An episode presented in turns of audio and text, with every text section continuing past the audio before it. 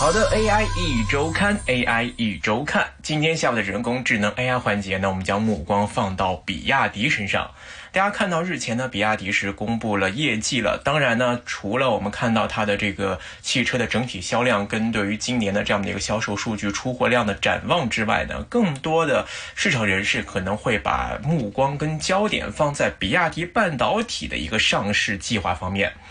那么，老板王传福就在业绩会上说了，比亚迪半导体的上市计划不会改变，只是进程上会有一些调整。在二十九号的业绩发布会上，那么这个王传福是终于向市场做出了一番明确的表态。我们看，从去年十一月中旬的开始，当时呢，那比亚迪方面是突然终止了这个创业板的 IPO 之后呢，比亚迪半导体的这个上市计划就一直受到市场的关注。那么王传福呢，他是在比亚迪的二零二二年度的业绩会上，对当时终止 IPO 的进程是做出了解释。那他就说呢。关联交易比例提升，导致半比亚迪半导体的独立性变弱，是终止的一个主要原因。不过呢，当前我们来看啊，这个市场呢，普遍对于比亚迪半导体的业绩增长都是抱有着一个比较高的预期。特斯拉之前也曾经放出消息，就是说将会大砍碳化硅用量百分之七十五。那么这个消息呢，就导致啊，市场对于这个 IGBT 的这个板块这个业务可以说是趋之若鹜。那么这个 IGBT 到底是什么呢？其实中文呢就是叫绝缘闸双极电晶体，它是一种这个半导体器件的一种，主要呢是用于电动车辆啊、铁路机车呀，还有一些动车组啊。这一方面的交流电电动机的一个输出控制，而比亚迪在这一块呢却是他们的一个强项。所以呢，如果说将会大砍碳化硅用量的这个消息，如果真的属实的话呢，那么这个 IGBT 这样的一个半导体呢，将会受到市场一定追捧，有机会成为一个替代的方向。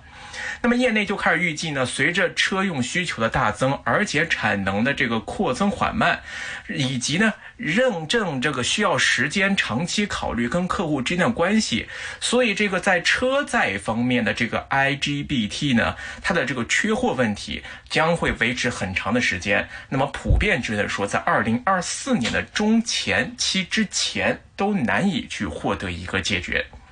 那我们看，从去年十一月中旬呢，宣布终止了这个半导体的 IPO 之后呢，市场就对于比亚迪半导体什么时候会再度来重启 IPO 进程，那就比较的关注了。在业绩会上呢，王传福就说了，说这个比亚迪半导体的上市计划不变，只是在进程上会有一些调整。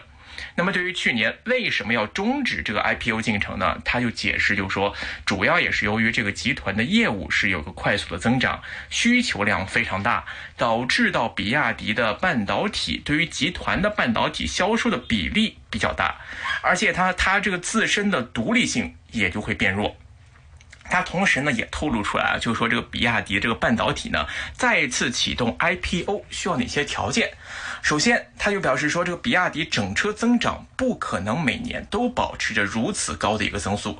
而且呢，随着这个增长的速度的增长，也会逐渐回归到一个常态。相信呢，未来比亚迪半导体业务依赖于集团的比例会在适当的时候降下来，届时呢，将会具备一个更好的上市条件。那么到时会去哪个市场呢？去上市呢？就看哪个市场更有吸引力，那就去哪个市场。所以这个情况可能跟大家之前看到京东跟京东物流之间的关系会有点类似。就比如说京东物流可能会更多依赖到京东集团母企的时候呢，当时大家可能会心里会有一些这个疑虑。当看到逐渐的这个母企的业务比重开始逐渐降低，市场化运作更好的时候，信心就会逐渐回来了。那么我们再看呢，这个呃，在比亚迪。半导体方面呢，它的前身就是深圳比亚迪微电子有限公司，而且早在二零零五年的时候，他们就开始进军到这个 IGBT 行业了。那么在二零二零年的时候呢，就正式更名叫做比亚迪半导体有限公司，并且开启了一个独立分拆上市的一个道路。在二零二零年的时候啊，当时比亚迪半导体呢是通过了两轮超过二十七亿的一个融资，在这一轮融资里面呢，它引入了包括像有中金啊、红杉啊、先进制造基金啊，包括小米产业基金啊等等众多的知名的投资机构都有牵涉其中。所以呢，从它之前的招股书来看的话呢，比亚迪持有的大概是有七成二的股份，是当中啊第一大股东。但是呢，在之后的过程当中，它的这个上市的经历却是非常的曲折。比亚迪半导体 IPO 的经历呢，从二零二零年开始说起。那么二零二零年当时啊，这个比亚迪半导体就开始筹备进行独立在创业板进行上市。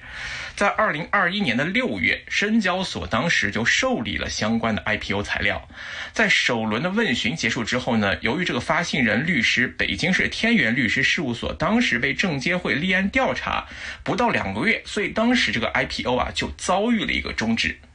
那么，在北京市的这个天元律师事务所出具了复核报告之后呢，在二零二一年的九月一号，深交所方面就恢复了对比亚迪半导体的这个上市审核。但是九月三十号，又由于当时提供的财务资料过期了，导致呢比亚迪半导体的这个上市申请不得不再次的是被迫终止。那么到了二零二一年的十一月三十号，那么比亚迪更新了相关的财务资料之后呢，深交所那再次就恢复了发行上市的审核，并且呢，在二零二二年的一月二十七号成功通过创业板市委会的第五次审议会议，但是呢，一直没有提交进行注册。三月三十一号呢，由于比亚迪半导体在这一轮的 IPO 财务的资料又过期了，所以导致在这个进程当中啊，IPO 是再次。被迫终止。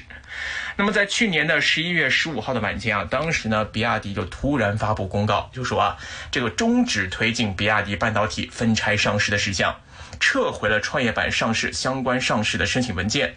当时呢，比亚迪方面给出的回应呢，就是说要等到时机成熟的时候，条件成熟的时候，将会选择机会再次启动比亚迪半导体的分拆上市的工作。市场呢之前也在猜测，那么它的上市啊屡屡受阻的核心原因呢，就是跟这个母公司比亚迪的关联交易过高，所以令到它独立性不足。就好像你要买这个，如果是投资者参与比亚迪半导体的话呢，更多程度上好像是在买这个比亚迪这个汽车的可能关联性、销量等等的情况，关联度过高，独立性不够。尽管说上市之前啊进行了一轮的收购隐私的工作，但是仍然没有符合分拆上市的要求。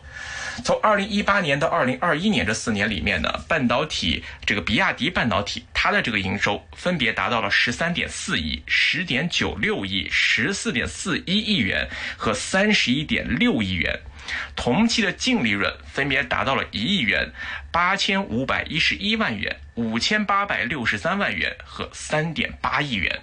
所以看到这个表现呢，还是比较不错的。从一九年到二一年，来自母公司比亚迪的半导体业务的占据。整个比亚迪半导体的营收比例，分别呢是有百分之五十四点八、五十八点八、六十三点三，所以看到这个比例啊，全部基本都是在五成以上，甚至有六成以上的情况，而且所占据的销售金额呢，达到了六亿、八亿、二十亿元，三年合计有三十四亿的营收都是来自于母企方面。